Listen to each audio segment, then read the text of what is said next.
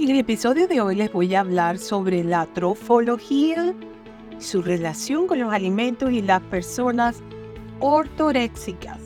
Así que vamos a hacer un episodio hoy que comparte con mucha información muy relacionada una con la otra y muy interesante.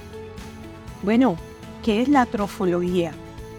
La trofología es una disciplina que se enfoca en el estudio de la alimentación y la combinación de alimentos para lograr una dieta equilibrada y saludable. Su objetivo principal es optimizar la digestión y la absorción de nutrientes en el organismo. La trofología sugiere que ciertos alimentos que se digieren mucho mejor cuando se consumen juntos, mientras que otros se deben evitar con ciertas combinaciones para prevenir problemas digestivos. Algunos ejemplos de cómo aplicar la trofología en la vida real sería algo así como combina una proteína con vegetales para mejorar la digestión. Evita combinar alimentos ricos en almidón con proteínas, ya que pueden causar una digestión más lenta y pesada. ¿Cuáles son estos alimentos que contienen almidón? Pues sería la papa, el pan, la pasta, todo lo que sea de harinas blancas. Son alimentos ricos en almidón. Consume frutas frescas como postre en lugar de después de las comidas principales. La relación con la ortorexia. ¿Qué relación hay entre todo esto con la ortorexia? Bueno, ¿qué será eso de la ortorexia? Es lo que nos estamos preguntando. Habrá mucha gente que no tiene ni idea. Bueno, es un trastorno alimentario caracterizado por una obsesión un poco saludable por consumir alimentos considerados, entre comillas, limpios y saludables. Las personas ortoréxicas pueden estar obsesionadas con la calidad y pureza de los alimentos que consumen, lo que a menudo los lleva a eliminar grupos enteros de alimentos de su dieta. Esto es muy peligroso porque están tan obsesionados con esto que limitan eh, alimentos que son muy importantes consumirlos, pues no en grandes cantidades, pero sí es importante consumirlos. Algunos ejemplos de la vida diaria de personas ortoréxicas para que ustedes empiecen a ver entre la gente que conocen quiénes caen en esta categoría. Estas personas ortoréxicas evitan comer en restaurantes o en casa de otras personas por miedo a consumir alimentos no considerados saludables, entre comillas. Tienen una obsesión. Pasan mucho tiempo investigando la procedencia y calidad de los alimentos que compran. Pueden eliminar grupos enteros de alimentos de su dieta como carbohidratos o grasas. Y eso es peligrosísimo también porque son alimentos que el cuerpo los necesita. ¿Cuál es la diferencia entre ortorexia y anorexia? Es muy importante buscar ayuda profesional si se sospecha de la presencia de ortorexia o cualquier otro trastorno alimentario.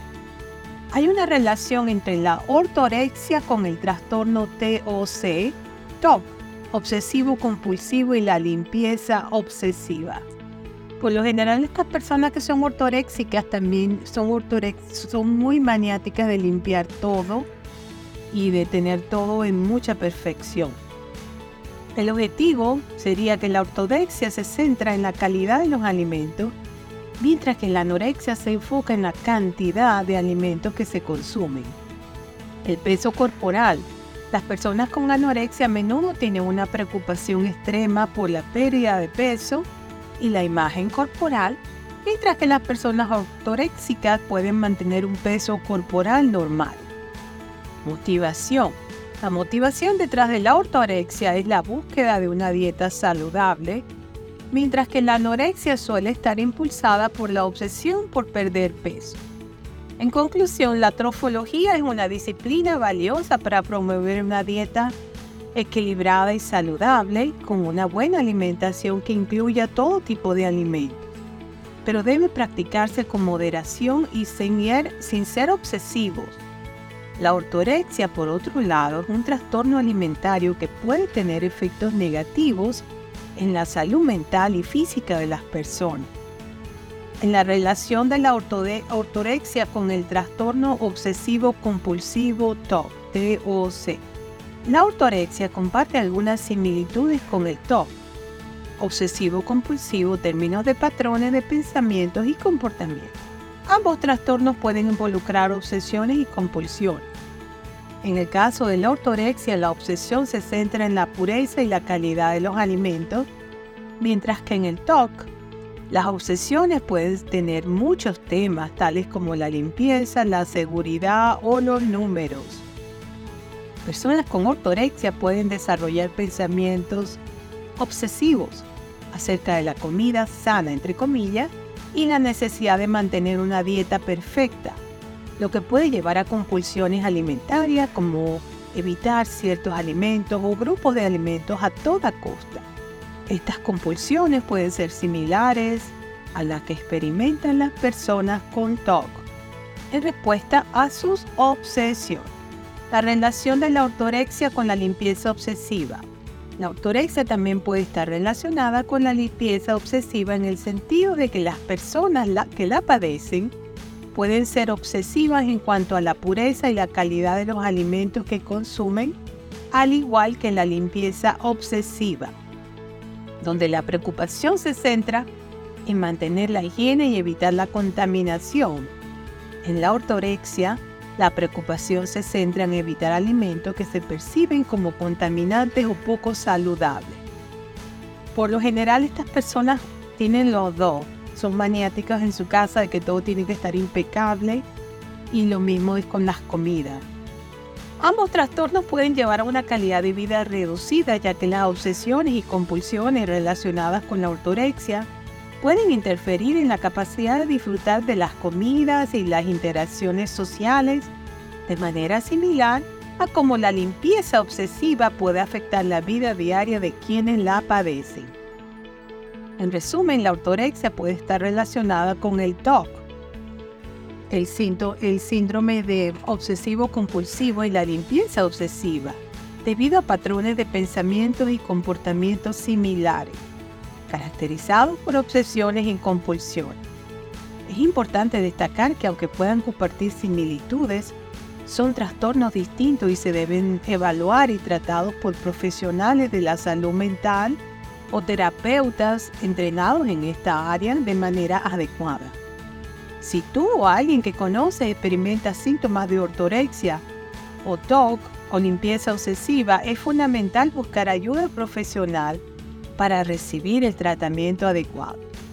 Bueno, asimismo es, estas personas tienen esa obsesión y entonces agarran y eliminan completamente alimentos que son muy importantes. Entonces, porque tienen esa obsesión y simplemente los quitan de su lista. Entonces lo que están generando es que consumen mm, de repente muchas proteínas y eso afecta el hígado y afecta a otros órganos que no le están dando todos los nutrientes que el cuerpo necesita. Eh, con relación a la trofología, pues ellos parten del principio de que hay que mantener la sangre alcalina y no ácida. Entonces consumir los alimentos que al combinarlos eh, generen una reacción alcalina y no ácida. Ellos recomiendan las frutas, las frutas que hay que consumirlas, cómo son, cómo se consumen, si son frutas ácidas, todas las ácidas, si son frutas de las dulces, las dulces, no combinar esos batidos de frutas y vegetales juntos, cada uno por separado. Para mayor información sobre esto, busquen sobre esto la trofología de los alimentos, videos en YouTube para que se sepan más de este tema.